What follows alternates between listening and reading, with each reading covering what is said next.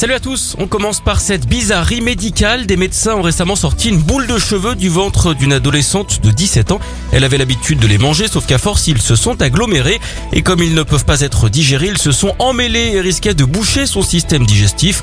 On imagine l'angoisse ou même le tresse, hein, comme on dit chez les coiffeurs. La jeune fille qui n'avait sans doute pas la banane s'est donc fait opérer et les médecins ont finalement sorti une boule de poils géante de son abdomen. Elle pesait 7 kilos. On peut dire hein, que ça a dû les défriser. En tout cas, rassurez-vous, l'opération a été une franche réussite. On enchaîne avec un athlète autrichien qui a battu son propre record du monde le week-end dernier. Il a passé deux heures et demie dans de la glace. C'est plus de 20 minutes de mieux que ce qu'il avait réussi l'année d'avant. On est d'accord, il faut être un peu givré. 200 kilos de glace avaient été empilés dans une cabine transparente où Joseph, c'est son prénom, s'est ensuite installé. Sa recette pour rester aussi longtemps dans le froid, puiser dans les émotions positives pour lutter contre la douleur. Pour fêter ça, il a évidemment mangé une glace. Il va désormais pouvoir s'offrir des vacances bien méritées, des congelés payés en l'occurrence.